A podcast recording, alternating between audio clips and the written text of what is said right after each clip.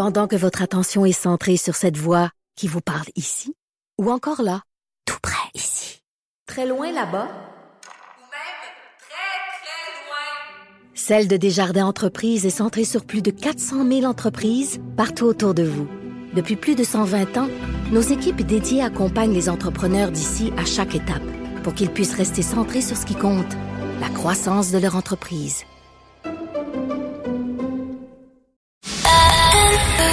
C'est 23. Patrick Lagacé en accéléré, les meilleurs moments du Québec maintenant. Voici Patrick Lagacé.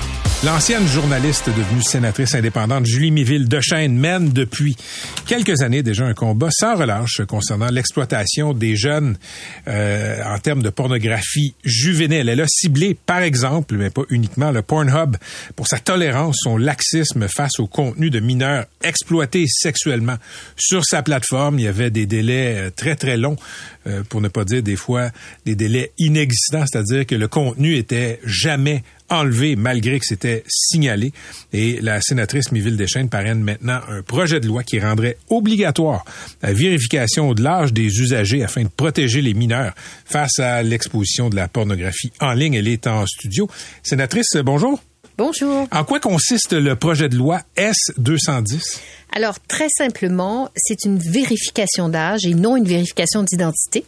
Il y a quand même une différence pour empêcher euh, les enfants, les moins de 18 ans, d'accéder à ces sites porno gratuits qui sont là depuis une quinzaine d'années. Il y en a beaucoup et malheureusement, les images, euh, ce n'est pas, euh, c'est du hardcore. Ce n'est pas ce que vous avez peut-être vu dans votre jeunesse, dans les Playboy, dans les dans, dans les magazines.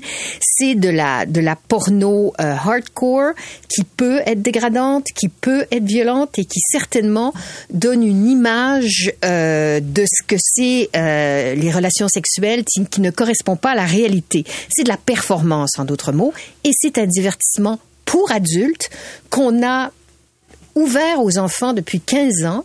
Or, ça leur donne une vision complètement tordue de la sexualité et les études montrent de plus en plus que ça leur cause des problèmes euh, quand ils commencent leur vie sexuelle. Donc, moi, je suis pour l'éducation sexuelle, comprenez-moi bien, mais ce n'en est pas. Comment, comment on vérifie euh, l'âge sans vérifier l'identité? Alors, euh, je faisais cette nuance parce que, euh, donc, mon projet de loi ne choisit pas de méthode, mais les meilleures méthodes sont celles qui passent par une tierce partie, d'accord? Ce n'est pas Pornhub qui vérifierait les cartes d'identité de tout le monde. Ce serait une tierce partie que Pornhub paierait. Et donc, quand je vous parle d'identité et d'âge, la différence, c'est que, bien sûr, ça prend des moyens de vérifier l'âge, mais l'identité de la personne ne serait jamais transmise à Pornhub. Ça ferait partie des données qui seraient éliminées. Donc, on peut s'assurer que la méthode qui sera choisie, parce qu'il y en a, sera, respectera la vie privée, sera sécuritaire et aussi, ces tierces parties, ces compagnies seront accréditées. Donc, ce ne seront pas n'importe qui qui fera ces vérifications d'âge. Donc, par exemple, quelqu'un qui va aller sur un site porno comme Pornhub ou autre devrait euh, il serait complètement dirigé, il serait redirigé de façon automatique vers une tierce partie, et là, il y aurait, selon la réglementation qui serait adoptée, des vérifications différentes. Je répète que dans mon projet de loi, il n'y a pas de méthode qui est choisie. Des méthodes, il y en a beaucoup et elles seraient choisies au niveau de la réglementation, c'est-à-dire une fois le projet de loi adopté, par des experts et le gouvernement. Est-ce qu'il y a des exemples, donnez-moi des exemples de, sites qui fonctionnent comme ça, où ce n'est pas l'identité qu'on vérifie, mais l'âge, par exemple? Alors, en Allemagne, il y a 80 méthodes euh, qui sont en vigueur pour s'assurer que les enfants ne vont pas sur Internet. Et donc, je peux pas vous décrire... Sur les sites porno. Sur les sites porno. Est-ce que j'ai dit site Vous avez dit Internet, mais... Excusez-moi, sur les sites porno. Donc, euh, c'est tout à fait possible. C'est-à-dire que, à la base, bien sûr, il faut qu'il y ait une carte, une carte d'identité ou une autre forme d'identité, mais une fois que la vérification est faite par la compagnie X, cette identité de la personne ne retourne pas vers le site porno. Il y a des méthodes, que ce soit euh, de la décomposition de données, de l'élimination de données. Et nous, ce qu'on a fait dans notre projet de loi, c'est qu'on a dit, on choisit pas la méthode, mais voici les cinq, euh, les, les cinq principes de précaution qui vont devoir être suivis. Donc, effacement des données, on prend juste les données dont on a besoin, respect de la vie privée, tout ça est prévu dans le projet de loi. Donc, euh, ça peut, comment dire, on va voir s'il passe, bien sûr, mais le projet de loi est ainsi fait qu'il ne choisit pas de méthode, justement pour ne pas donner flanc à la critique. OK. Pornhub a témoigné, a dit, écoutez, nous, si ce projet de loi est adopté en l'état, ben, ça se peut qu'on sortir du Canada. Ben, ça s'appelle une menace. Euh, ils menacent de se retirer. Ils l'ont Euh, fait dans des États américains, semble-t-il. Ils l'ont fait en Utah, euh, qui, qui est un État américain sur euh, une cinquantaine, donc sur 50. Donc, ils ne l'ont pas encore fait dans un grand pays. Je vous rappelle que Pornhub a poursuivi les autorités en Allemagne. Ils ont perdu leur cause. En France, Pornhub est encore, là c'est Ethical Capital Partner qui les possède, sont en poursuite contre les autorités. La Grande-Bretagne a aussi passé une loi. Donc en ce moment, il y a plusieurs pays qui sont en train de passer des lois pour protéger les enfants. Et Pornhub utilise différentes armes pour pour essayer de convaincre les pays de ne pas utiliser leur souveraineté, de ne pas utiliser leurs outils législatifs pour protéger les enfants. Alors, c'est quand même assez incroyable. Et en plus, il dit, ben, si vous passez une loi, nous, on va sortir. Je pense pas qu'il va y avoir des manifestations. En tout cas, les gens vont être masqués s'ils vont euh, manifester pour euh, protester contre cette loi-là. Ben, surtout que des sites porno, là, ma foi, il y en a beaucoup. Il y en a beaucoup, beaucoup. Mais vous les visez tous, pas seulement. Absolument. Euh, mais comment dire, de penser que une pauvre personne ne sera pas capable de consulter un site porno, c'est de la fiction. De la porno sur Internet, il y a des milliers et des milliers de sites. Reculons la cassette un peu, euh, sénateur Miville de Chêne. Vous avez dit euh, qu'il y a des études qui démontrent les, les- les effets maléfiques, disons, euh, euh, pervers de l'exposition à la pornographie chez les, chez les jeunes, chez les moins de 18 ans. Qu'est-ce que ça fait quand on est ado de regarder de la porno pour adultes au 21e siècle? Et vous l'avez dit, on est loin de Playboy euh, en 86. Ouais. Alors, euh, dysfonction sexuelle, ça c'est évident pour les garçons. Euh, ce que ça crée aussi chez, les, chez les filles, et là il y a une étude du, du commissaire britannique à l'enfance qui le montre, les filles s'attendent à être victimes de violences dans les relations. Euh, 42% des filles, si je me rappelle bien euh, l'enquête, s'attendent à être victimes de violences, et les garçons pensent qu'elles veulent de la violence. Donc, franchement, euh, ce sont des conséquences qui peuvent être assez graves, comme vous le voyez. Et c'est surtout cette idée que les enfants n'ont pas toujours tout ce qu'il faut pour faire la distinction entre la réalité et la performance. Et donc, les sites porno, c'est de la performance. Et donc, ce qu'on voit, ce qui peut être violent, ce qui peut être euh, euh, dégradant et tout, ce n'est pas forcément la réalité des, relations sexuelles. Donc, on leur donne une image tordue. Comme législatrice, j'aimerais ça savoir, et comme, et comme citoyenne, Julie Meville de Chêne, j'aimerais ça connaître votre sentiment, même sur ce genre de porno-là, qui est, vous l'avez dit, hardcore, qui est parfois violente, euh, et auquel les adultes sont exposés. Est-ce que ça, vous pensez que ça devrait être légal?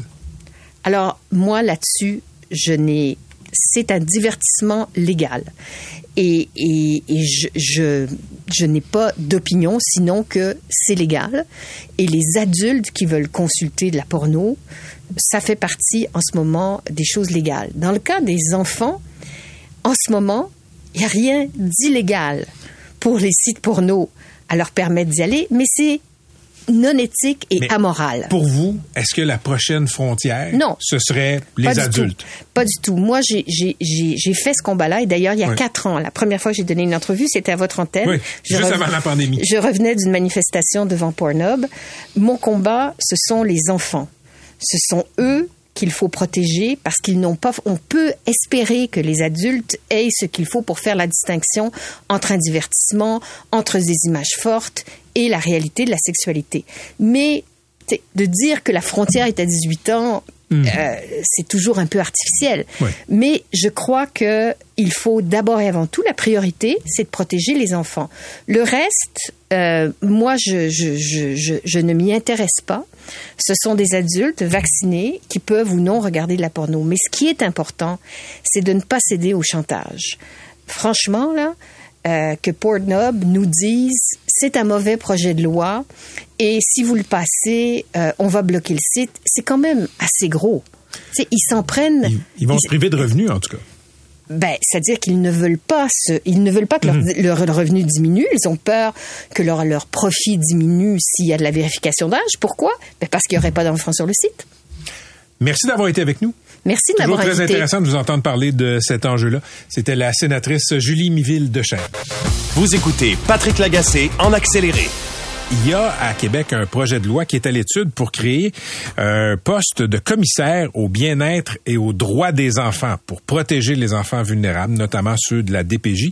C'était une recommandation de la commission qui a été présidée par Régine Laurent, justement, sur les dysfonctions à la DPJ. Nancy Audet, que vous connaissez bien, journaliste marraine de la Fondation des jeunes de la DPJ, autrice de Plus jamais la honte où elle a raconté son passé d'enfant de la DPJ, a témoigné en commission parlementaire à Québec à ce sujet il y a deux semaines.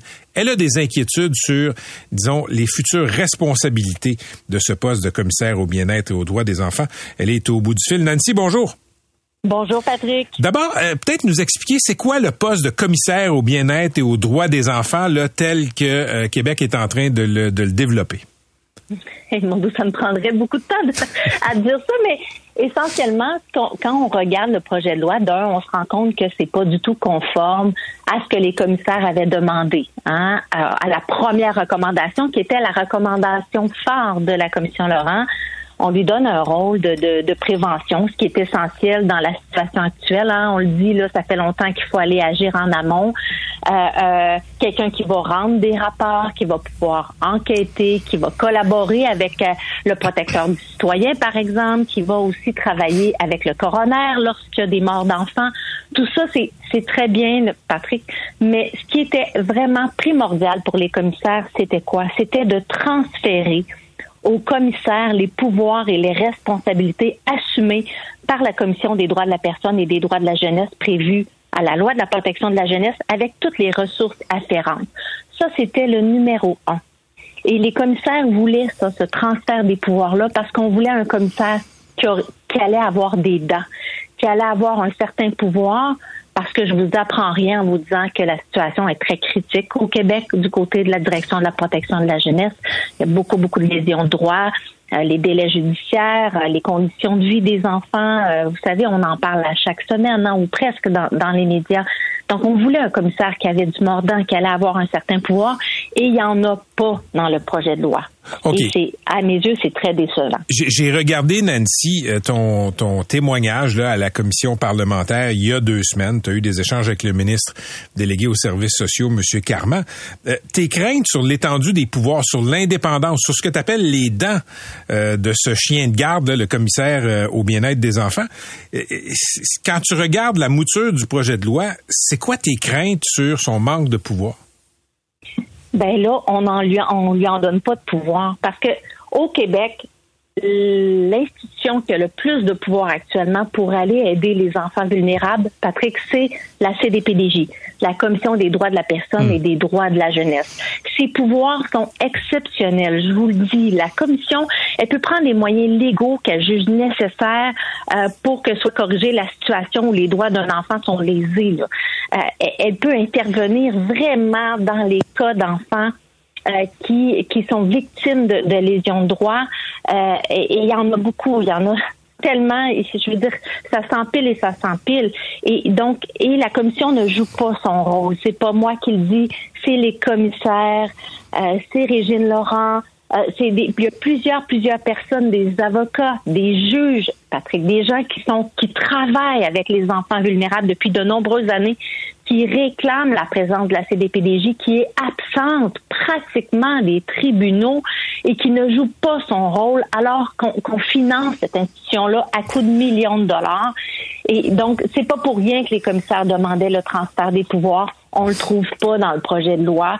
Et à mon sens, je ne comprends pas l'entêtement du gouvernement de ne pas écouter cette recommandation-là, qui était la numéro un et qui assurait que le commissaire puisse agir concrètement, Patrick, parce qu'il faut aller agir. On peut plus continuer comme ça. On parle de nos enfants, puis on parle de nos enfants vulnérables. quand, quand tu as témoigné, Nancy Audet, euh, à propos là, justement du rôle futur de ce commissaire au bien-être et aux droits des enfants, tu as espéré qu'il ait de super pouvoirs. Qu'est-ce que tu voudrais qu'un commissaire au bien-être et aux droits des enfants puisse faire en toute liberté, en toute indépendance, euh, dans sa, dans- quand, quand, quand on va le créer? Ben, il faut que le que le commissaire puisse, euh, Patrick, notamment se rendre devant les tribunaux quand un enfant est victime de lésion de droit. Euh, parce que quand un enfant est victime de lésion de droit, il y a de fortes chances qu'il y ait beaucoup, beaucoup d'autres enfants au Québec qui vivent la même situation. Ça va amener des, des enquêtes systémiques. On va pouvoir faire des recommandations. Puis la commission, elle peut saisir le tribunal lorsque ces recommandations n'ont pas été suivies dans le délai imparti. Elle a vraiment des super pouvoirs. Il faut transférer ces super pouvoirs-là au commissaire. Je ne je sais pas pourquoi, honnêtement, puis je pense qu'il faut qu'on se pose de sérieuses questions. Pourquoi on, on s'entête du côté de Lionel Carman et du gouvernement à protéger la CDPDJ? Parce que c'est pas juste moi qui le dis. Euh, Il y, a, il y a plusieurs personnes qui le disent. Cette, cette institution-là, malgré un financement de plusieurs millions de dollars, 18 millions de dollars, ne joue pas son rôle de protecteur. On veut que, que ce rôle-là soit joué par le commissaire les, commissaires à la commission Laurent ont eu cette vision-là. Elle est claire, elle est compréhensible aussi. C'est comme ça qu'on va arriver, Patrick, à renverser la vapeur. Euh, tu sais, quand on, on parle d'enfants dans les centres jeunesse en ce moment, par exemple au Mont-Saint-Antoine, qui depuis deux ans vivent dans des conditions lamentables, il y a des bâches sur le toit, il y a des infiltrations d'eau partout, il y a de la moisissure, il y a des champignons dans l'amphithéâtre depuis deux ans. Les enfants ne peuvent plus y aller, c'est trop dangereux. Il y a les, les bains sont condamnés. Ça fait deux ans. On a besoin d'un commissaire qui va aller sur place, Patrick, voir les enfants, rencontrer les enfants, voir les conditions de vie. Que- Pour comprendre qu'est-ce qui va pas. Nancy, tu connais Oui. bien l'écosystème euh, de la DPJ. Tu vas dans les centres jeunesse. Euh, Oui. Ce que tu me décris là, là comme, comme rôle de chien de garde, je pensais que c'était le rôle un peu, beaucoup, euh, de ce nouveau poste qui a été créé, celui de la directrice nationale de la protection de la jeunesse. Je m'excuse. Moi aussi, j'ai pensé ça au départ, puis j'ai eu espoir. Mais elle est complètement absente du terrain. Il n'y a personne qui la voit. Il n'y a personne qui sait ce qu'elle fait, cette personne-là, malheureusement, euh, qui est euh, un salaire assez exorbitant, je vous dis ça comme ça.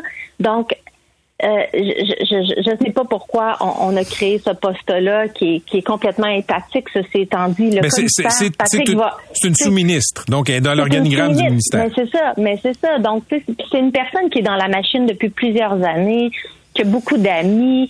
On, on a envie, je pense que ce poste-là, puis la situation actuelle, euh, demande de réfléchir aussi à qui va occuper cette- ce poste-là. Il faut une personne totalement indépendante, qui n'a pas de lien politique, euh, parce que la situation est hors de contrôle et on a besoin de quelqu'un qui va pas être là euh, uniquement pour dire oui, oui, oui. On a besoin d'une personne qui n'aura pas peur d'imposer des décisions, qui n'aura pas peur de brasser la cage. Euh, parce que c'est pas ça qu'on voit en ce moment. Je sens pas l'urgence d'agir. Tu sais, quand Ouais. je suis allée hein, té- témoigner, tu sais, j'ai- j'ai préparé, j'ai- j'ai- on a préparé ce mémoire-là avec avec beaucoup d'attention, Patrick, euh, pendant des semaines. Euh, puis, c'est important, tu sais, euh, tout le monde veut que les choses changent, mais quand on arrive devant les parlementaires, devant M. Carman, on sent pas l'urgence d'agir. Puis ça, je trouve ça triste pour les enfants parce qu'il y en a une urgence d'agir au Québec. Euh, je veux quand même je veux quand même souligner le travail incroyable de Brigitte Gar- Garceau, qui est, euh, députée libérale. Euh, je l'ai vue euh, durant les consultations, puis encore aujourd'hui, durant l'étude détaillée. Elle arrive avec des arguments, elle est préparée. Visiblement, elle a rencontré beaucoup de monde et elle se frappe à un mur complet devant elle. Une rigidité, un manque d'écoute total. On n'est pas du tout ouvert à apporter des amendements. Je ne sais pas ce qui se passe à Québec. Je ne sais pas pourquoi autant de rigidité euh, quand on parle de protéger nos enfants vulnérables, mais je pense qu'il va falloir qu'on se pose des questions, notamment pour la CDP, CDPDJ. Pourquoi on, on décide de, de les protéger autant? Est-ce qu'il y a des liens qu'on connaît pas? Je ne sais pas, mais il y a vraiment quelque chose qui se passe de ce côté-là, puis c'est inquiétant. Euh, on veut un vrai commissaire, Patrick, pour les enfants vulnérables. C'est ça qu'on veut. Ils le méritent. Euh, puis c'est urgent. Merci d'avoir été avec nous, Nancy. Bonne journée.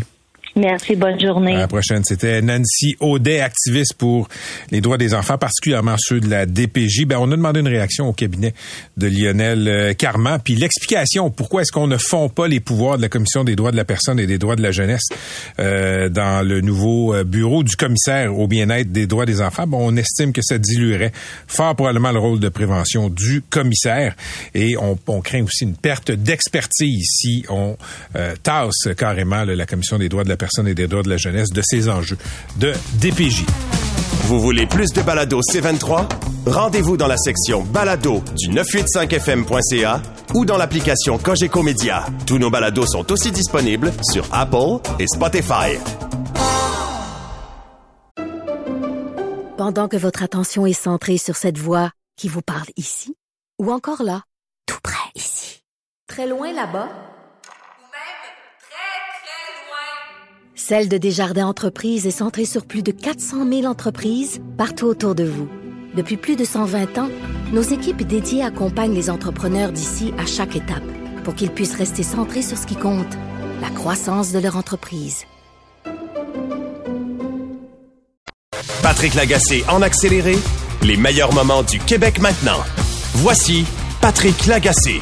On le sait, depuis quelques années, le Canada accueille de plus en plus d'immigrants. Ça se fait pas, disons, sans heures euh, au, euh, au Canada dans ces dernières années. En 2019, on est passé de 341 000 immigrants, des résidents euh, permanents, à 485 000 cette année. Il y en aura 500 000 en 2025. Ça met toutes sortes de pressions, notamment sur le marché immobilier. L'économiste en chef de la Banque nationale, Stéphane Marion, croit qu'il ne faut pas tomber dans ce qu'il qualifie de piège démographique. Il pense qu'Ottawa devrait créer une sorte de conseil indépendant pour euh, fixer les cibles en immigration. Il est au euh, bout du fil. Stéphane Marion, bonjour. Bonjour, Monsieur Lagacé. Merci d'être avec nous. On va parler d'immigration, mais avant, je veux juste avoir votre point de vue sur une nouvelle qui est tombée hier, l'inflation qui est tombée sous la barre des, euh, des 3% On est à 2,9% en janvier si on compare avec 2023. C'est une bonne nouvelle? Ben oui, Monsieur Lagacé, ça ouvre la porte à potentiellement des baisses de taux au Canada. Puis en fait, c'est spécial qu'on ait notre entrevue aujourd'hui parce que si ce n'était de la croissance démographique effrénée au Canada, la composante logement ne serait pas à 6% comme elle est présentement, puis la Banque du Canada serait déjà en position de baisser les taux.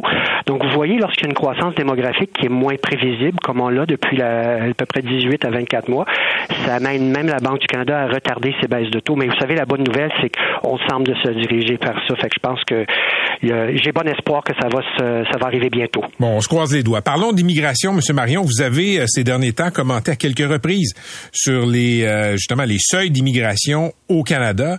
Euh, Mi-janvier, vous avez dit que le Canada est dans un piège démographique. D'abord, clarifions les termes. C'est quoi pour vous un piège démographique?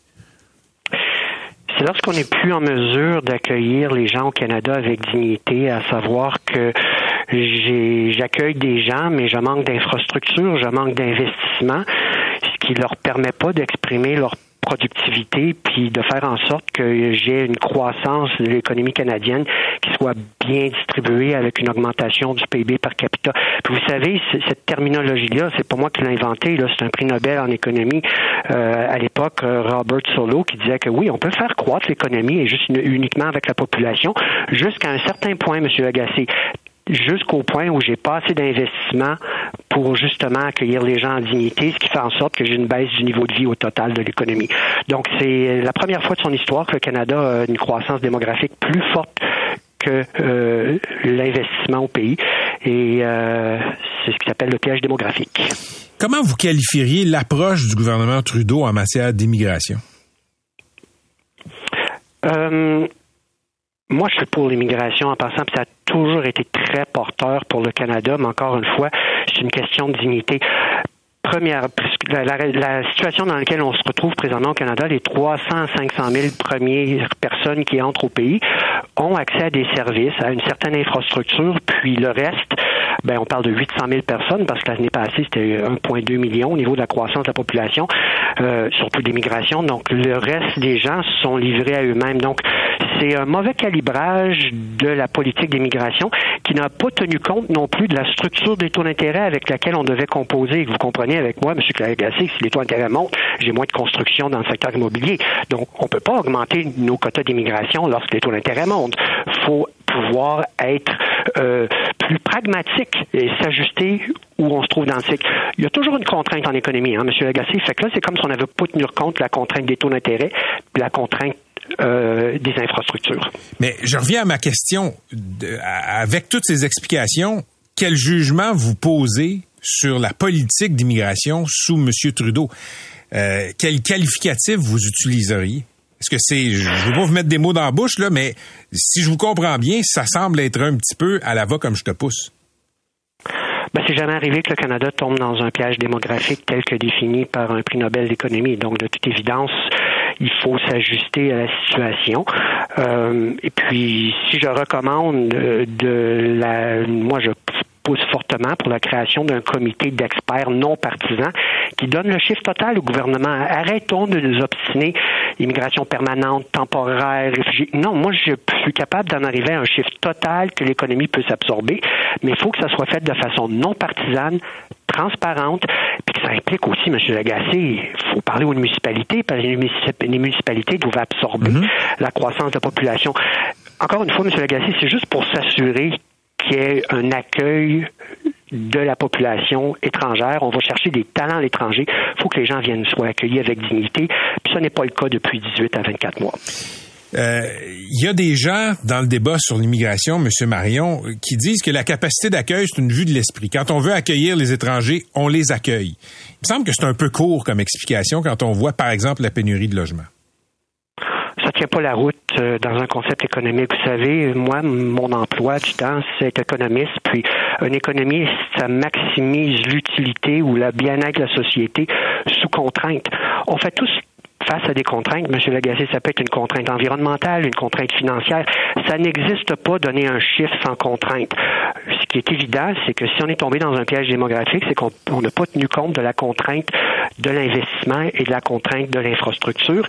Et on n'a pas tenu compte non plus d'une structure de droit d'intérêt qui était moins porteuse à la construction. Donc tout ça fait en sorte qu'on a mis des chiffres sans s'assurer sans vérifier la contrainte, si vous voulez. C'est ça, c'est un enjeu. Ça tient pas la route de dire qu'il y a toujours un chiffre, pas de contrainte. Il y a toujours une contrainte dans la vie, M. Lagacé. Vous parlez de dépolitiser les cibles d'immigration, donc de sortir des mains du politique le nombre d'immigrants qu'on accueillerait chaque année.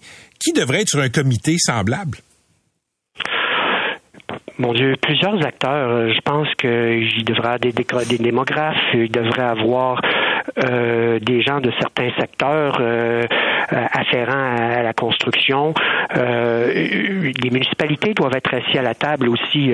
Faut moi, ce que je cherche à faire, c'est que qu'on établisse le chiffre maximal en fonction de là où nous sommes dans le cycle économique, puis en fonction des contraintes qu'on se fixe comme société, puis qu'on donne le chiffre maximum aux politiciens, puis euh, ce sera aux politiciens de décider s'ils veulent aller jusqu'au chiffre maximum ou s'ils veulent aller plus bas. Mais au moins qu'on ait des barèmes de dire voici à ce moment-ci du cycle le maximum de ce qu'on peut aller chercher au total. Puis après ça, libre à vous de décider par après comment vous voulez le faire ou comment vous le distribuez en temporaire, permanent, puis tout ça. Mais clairement, on est capable de donner un chiffre maximum au total aux politiciens. OK, si, si vous considérez qu'on devrait dépolitiser euh, les seuils d'immigration, M. Marion, euh, est-ce que vous considérez que c'est politisé présentement? Donc, les seuils ont un lien avec des objectifs politiques du parti au pouvoir? Ben, il semblerait qu'il y a eu une certaine ratée parce qu'il y avait des recommandations qui avaient été faites par la fonction publique. Euh, ces chiffres-là n'ont pas vraiment été publiés. On avait dit que c'était peut-être trop à ce moment-ci du cycle. Donc moi, je veux juste le sortir de la cour du politique parce que vous savez, M. Lagacé, il y a un démographe très euh, célèbre au Canada, David Foote, qui avait dit la démographie, ça explique les deux tiers de tout.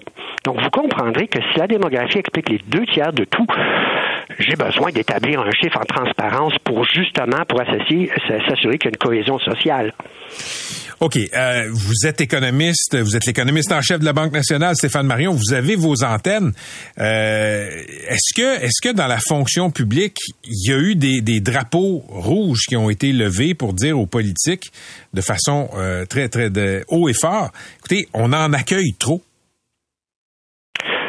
Moi, j'ai travaillé longtemps au ministère des Finances à Ottawa. Je peux vous assurer qu'il y a des gens qui sont très qualifiés à la fonction publique à Ottawa, qui sont comme moi des économistes qui maximisent sous contrainte.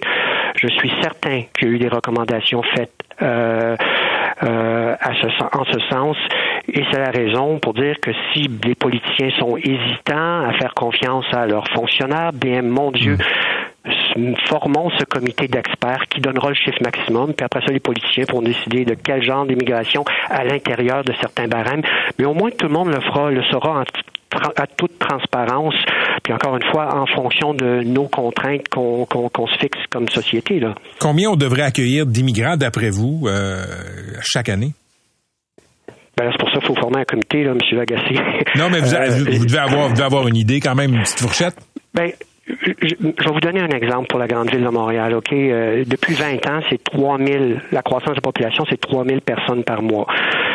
En janvier, on a commencé l'année avec un record de tous les temps, 13 600. Ça vous donne une idée. Ça vous donne donc une idée de combien on est en train de diverger de la moyenne des 20 dernières années. Donc, est-ce qu'on devrait être autour de la moyenne des 20 dernières années, un petit peu plus proche étant donné le cycle? Peut-être, mais ça vous donne une idée par, par rapport à la moyenne historique où on se situe présentement. À Toronto, c'est 32 000 personnes par mois. Donc, il y a une capacité d'absorption des municipalités euh, qui est remise en doute. Il faut construire des infrastructures pour tout ça. Donc, je ne sais pas euh, comment on est arrivé à des chiffres comme ça euh, au niveau du fédéral. Euh, de, de, en fait, il y a certaines ratées au niveau de l'encadrement, mais clairement, je vous donne le point de départ où nous sommes hmm. présentement. 13 600 à Montréal par mois, je ne pense pas que c'est facilement absorbable. 32 000 à Toronto, c'est très gros aussi. Euh, puis, je pense qu'il faut recalibrer. Donc, euh, de là, je vous dirais que la moyenne des dernières années au Canada, c'est 300 à 500 000 personnes. Puis là où nous sommes dans le cycle, c'est probablement ce qu'on est en mesure d'absorber au-delà de 500 000 à ce moment-ci avec la structure des taux d'intérêt actuels. Tant que les taux d'intérêt n'auront pas baissé, j'ai moins de construction. Donc, il faut calibrer avec tout ça, le M. Legacy. Donc, euh, je pense qu'il faut ramener à des chiffres sont en deçà du million. Mais là, on commence l'année avec des chiffres qui se rapprochent de plus d'un million, encore une fois, pour 2024. Donc, euh, si je comprends bien, il n'y a pas d'embellie sur le front du logement. Ça va demeurer très dispendieux et euh, acheter, que ce soit des condos, des maisons, des plex, ça va continuer à être très, très cher. Ben, il y a un phénomène démographique qui est presque unique au Canada. On a une croissance de la population qui est cinq fois plus rapide que la moyenne des pays de l'OCDE. Puis, euh, dans ce contexte-là, faut, si on veut être aussi ambitieux sur la démographie, moi, j'ai aucun problème avec ça, tant aussi longtemps qu'on ait la capacité de construire les infrastructures qui vont avec ces chiffres-là. Or, présentement, euh, on connaît des ratés. Donc, euh, encore une fois, de là, le piège démographique pour la première fois de l'histoire canadienne. Merci pour vos lumières. C'est très intéressant. Je vous souhaite une excellente journée, M. Marion. Merci à vous. Merci. C'était Stéphane Marion. Il est économiste en chef à la Banque nationale. Vous voulez plus de balado C23? Rendez-vous dans la section balado du 985fm.ca ou dans l'application Cogeco Média. Tous nos balados sont aussi disponibles sur Apple et Spotify. Pendant que votre attention est centrée sur cette voix qui vous parle ici ou encore là, tout près ici, très loin là-bas, Celle de Desjardins Entreprises est centrée sur plus de 400 000 entreprises partout autour de vous. Depuis plus de 120 ans, nos équipes dédiées accompagnent les entrepreneurs d'ici à chaque étape pour qu'ils puissent rester centrés sur ce qui compte, la croissance de leur entreprise. Patrick Lagacé en accéléré, les meilleurs moments du Québec maintenant. Voici Patrick Lagacé. Imaginez, votre fille, votre sœur, votre ami est tuée et pendant 22 ans, la police ne parvient pas à faire une arrestation. Et c'est deux décennies de tourments, de questions sans réponse qu'ont vécu les proches de Guylaine Potvin qui a été tuée à Jonquière en avril 2000. Et en 2022, Coup de théâtre, ben, la Sûreté du Québec a arrêté un suspect, Marc-André Grenon. Et hier, près de 24 ans après la mort de Guylaine Potvin, un jury a mis quelques minutes avant de déclarer Grenon coupable de meurtre au premier degré après des semaines de procès. Chantal Potvin est la sœur de Guylaine. Elle est au bout du fil. Chantal, bonjour et merci d'être avec nous. Bonjour, M. Lagacé. Chantal, on a beaucoup parlé du meurtrier Grenon depuis euh, quelque temps, mais je veux qu'on prenne quelques instants pour parler de votre sœur, de votre sœur Guylaine. Quel souvenir vous gardez d'elle? Ben D'abord, merci de me donner l'opportunité de parler d'elle, hein, parce que au départ, euh, quand l'arrestation de M. Grenon a été effectuée en, en, octobre 2022, la première fois que j'ai vu son visage, je me suis dit, mon Dieu, ça ne fit pas avec Guylaine du tout. Euh, J'arrivais pas là, à, concevoir là, que ma sœur euh, était associée à, à cette personne-là, et pas de lui, puis de toute l'horreur qu'elle a vécue. On doit souvenir, mais c'est d'elle, c'est de la personne qu'elle était. Guylaine, c'était la cadette d'une famille de quatre enfants, famille assez serrée. Comme bébé de la famille, c'était vraiment là, euh, la petite sœur avec qui on s'amusait et puis qu'on voyait grandir et puis euh, se développer là, euh, un bel avenir, une belle carrière. En, éducation spécialisée. Elle avait choisi cette voie-là parce qu'elle s'était donnée comme mission d'aider son prochain. C'était quelqu'un qui avait une âme missionnaire, vraiment. C'était ancré en elle le besoin d'aider les gens. Donc, déjà, là, sa première année d'études collégiales, elle faisait des ateliers pour les personnes âgées, puis elle était aussi en contact avec des personnes handicapées. Donc, c'est ça, quelqu'un de très humaine, un rayon de soleil, euh, quelqu'un qui avait une vie toute simple, là, de jeune femme euh, qui avait vraiment une vie tranquille. C'est pas quelqu'un qui sortait, c'est quelqu'un de quand même assez mature pour son âge. Euh, sérieuse. Puis bon, elle étudiait, puis elle faisait ses petites choses. Elle avait ses amis, mais très tranquille. Euh, c'est quelqu'un qui se met l'amour, la joie autour d'elle. Tout ce que j'entends à propos de Guylaine, euh, votre sœur Chantal, c'est que c'était une fille chaleureuse et, bienveillante. Oui, effectivement, ça le décrit bien. Il y a eu une attente de plus de 20 ans pour obtenir justice. Je pensais à cette attente-là hier. Donnez-nous une idée du poids, Chantal, que ça fait peser sur une famille dans le quotidien de pas savoir ce qui est arrivé, qui a tué sa sœur, sa fille? Les années qui ont suivi l'événement, on était beaucoup dans l'attente. Hein. Tout était plus lent à ce moment-là au niveau des résultats de tests d'ADN. Bon, à chaque fois qu'il y avait un, quelqu'un qui était suspecté, mais il fallait attendre plusieurs semaines avant d'avoir le résultat. Fait que là, on était au bout de notre chaise, on disait bon, ça va être lui. Euh, cette fois, ça va être la bonne, mais à chaque fois, c'était euh, une déception, déception par-dessus déception. Euh, pour ma part, j'avais comme lâché prise avec toutes ces années-là. Bon, c'est sûr qu'on avait chacun nos, nos, vies. Hein. à l'époque où c'est arrivé, euh, mon frère et ma soeur, on était des jeunes adultes, donc on a eu euh, nos familles, puis euh, c'est on a eu nos enfants, on a fait notre vie, notre carrière, tout ça. Mes parents, eux, n'ont jamais abandonné, puis d'ailleurs, c'est pour ça qu'ils ont, au fil des années, à plusieurs émissions. ça donnait comme un peu un boost, là, si on veut dire, au niveau du public, à savoir est-ce qu'il y a des gens qui pourraient euh, se manifester avec un indice qui pourrait euh, mener à une arrestation, tout ça? Fait qu'eux ont, ont toujours été avec cet espoir-là. Donc, euh, mais je continue à vivre malgré tout, même avec Guylaine qui est là dans nos pensées, puis toujours la question qu'est-ce qui s'est passé, c'est qui, c'est pourquoi, puis c'est c'est sûr que ça reste toujours toujours dans nos têtes là malgré qu'on continue nos vies, qu'on essaie d'avoir une vie normale, si on peut dire. Vers la fin du procès, on était rendu au plaidoirie, Grenon a fait dire par ses avocates qu'il admettait avoir tué votre sœur, mais dans un cambriolage raté. Comment vous avez reçu ça? Ben, on s'est dit euh, à la base, rendu à cette étape-là du procès, on avait vraiment, je pense, la preuve de la couronne là, faisait en sorte là, que la preuve était béton, la preuve était tout autre, là, que c'était euh, le but était un simple vol. Là. Ça se pouvait pas pour notre part, mais ceci dit, on était vraiment euh, surpris là, par cette admission-là. Euh, ce jour-là, ça a été vraiment une surprise hein, de l'entendre même lui le dire, de répondre à la question du juge. Est-ce que vous admettez? Oui. Ça nous a, ça nous a pris par surprise. Mm-hmm vraiment, on commençait à voir là, qu'il y avait espoir, là, qu'on s'alignait vers ce qu'on souhaitait là, comme verdict. Le juge l'a traité de lâche et de peureux après le verdict du jury. Est-ce que ça vous a fait du bien d'entendre ça? Oui, mais, mais, premièrement, ça aussi, ça a été une surprise. On savait même pas que le juge euh, pouvait prononcer tel mot. Mais d'entendre quelque chose d'aussi intense, euh, après, on s'est dit, mon Dieu, je pense qu'il a dit une partie de peut-être qu'on aurait voulu lui dire on a comme eu l'impression que le juge a un petit peu parlé pour nous, si on veut dire. Puis euh, oui, il y a eu un certain soulagement euh, par rapport à ça. Chantal, j'aimerais vous entendre sur les policiers qui ont travaillé pendant plus de deux décennies sur le cas de votre sœur euh, Guylaine Potvin et qui ont finalement, avec une passe sur la palette du euh, laboratoire des sciences judiciaires et de médecine légale, qui ont réussi à retracer Grenon.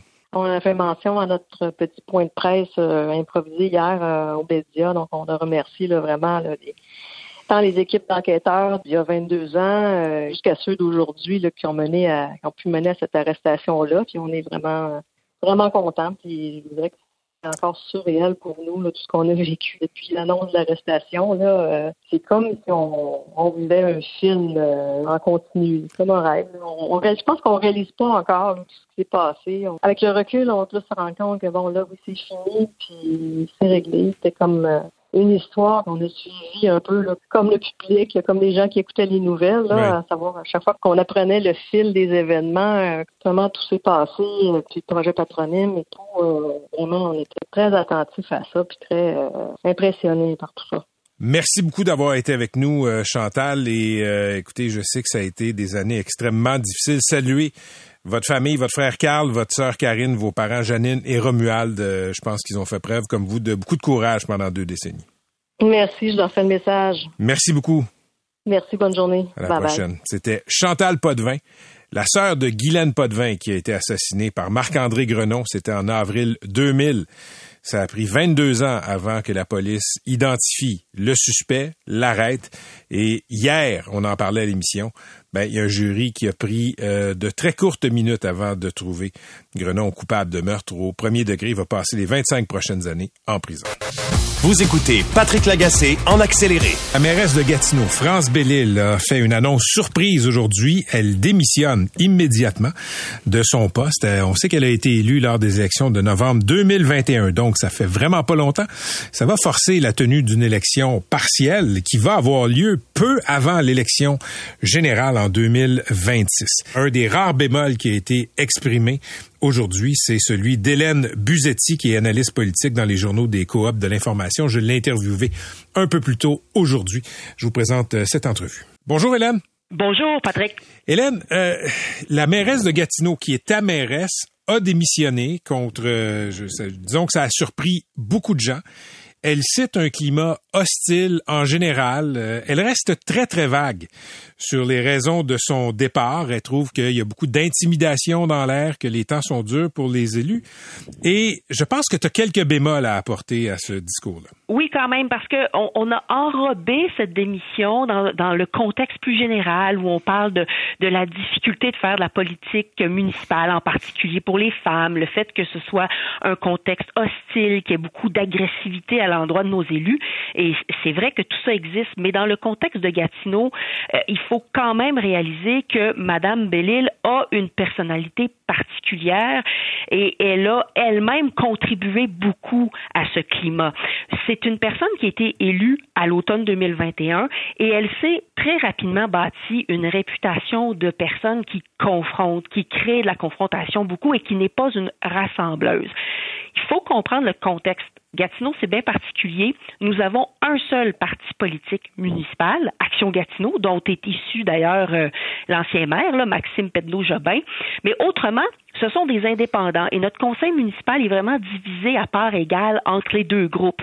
Enfin, il y a un petit peu plus d'indépendants, mais ils votent souvent du côté d'Action Gatineau, donc ça revient pareil. Et donc, il y a beaucoup de confrontations, c'est divisé.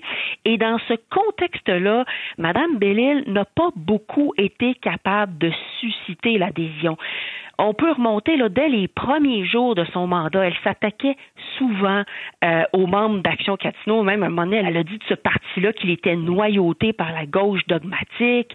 Elle a accusé le chef de l'opposition officielle, Steve Morin, d'avoir en quelque sorte, je mets des guillemets ici, vendu son vote sur un projet immobilier, alors qu'il n'y avait pas vraiment de fondement à tout ça. Donc, bref, elle a allumé quand même beaucoup de feu et c'est ce qui explique ce, ce ce, climat. Alors, je ne nie pas qu'elle se sent comme elle dit se sentir, mais elle, c'est peut-être le résultat d'une situation qu'elle a en partie créée. Je pense que c'est important de mettre ce bémol-là. Hélène, je regardais le profil de certains maires, de certaines mairesses. souvent, pas toujours, mais souvent, ces personnes-là ont déjà été euh, soit députés, conseillers, conseillères municipales. D'être propulsées comme ça, sans expérience politique, à la tête d'une des plus grandes villes du Québec, c'est peut-être quelque chose qui se fait difficilement quand on n'a pas d'expérience politique aussi. Hmm. Euh, c'est une bonne question parce que c'est quand même pas la première fois on a eu d'autres personnes comme ça. Mais effectivement, le contexte du fait que vous êtes seul, euh, que vous n'avez pas de parti pour vous appuyer, donc vous n'avez pas d'instances qui peuvent peut-être vous alimenter, vous informer, vous avoir des antennes un peu partout pour vous. Ça, c'est sûr que que ça aide pas. On se retrouve tout seul. On est mairesse, mais on est toute seule. On n'a pas d'équipe derrière soi.